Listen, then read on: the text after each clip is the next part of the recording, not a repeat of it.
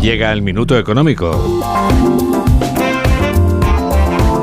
Hoy Ignacio Rodríguez Burgos nos explica en un minuto qué tienen que ver las luces y las sombras con los salarios reales. En vísperas del 1 de mayo, el Gobierno se ha comprometido con la Unión Europea a crear 1.100.000 empleos de aquí a 2026. Con la creación de estos puestos de trabajo, 275.000 por ejercicio, la tasa de paro en España bajaría al final del periodo al entorno del 10%, es decir, seguiríamos estando a la cabeza del paro en Europa y eso teniendo en cuenta el cambio de la estructura demográfica que ya es más que evidente con un abultamiento constante de las capas superiores y una significativa reducción de la base de la pirámide.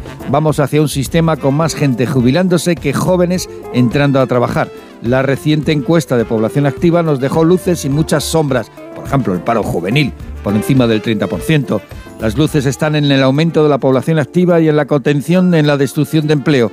Las sombras en que sigue aumentando el paro y los contratos a tiempo parcial, el empleo de menor calidad. Los contratos indefinidos son eso, indefinidos y duran cada vez menos. El gobierno promete más trabajo a la Comisión Europea, pero también más impuestos.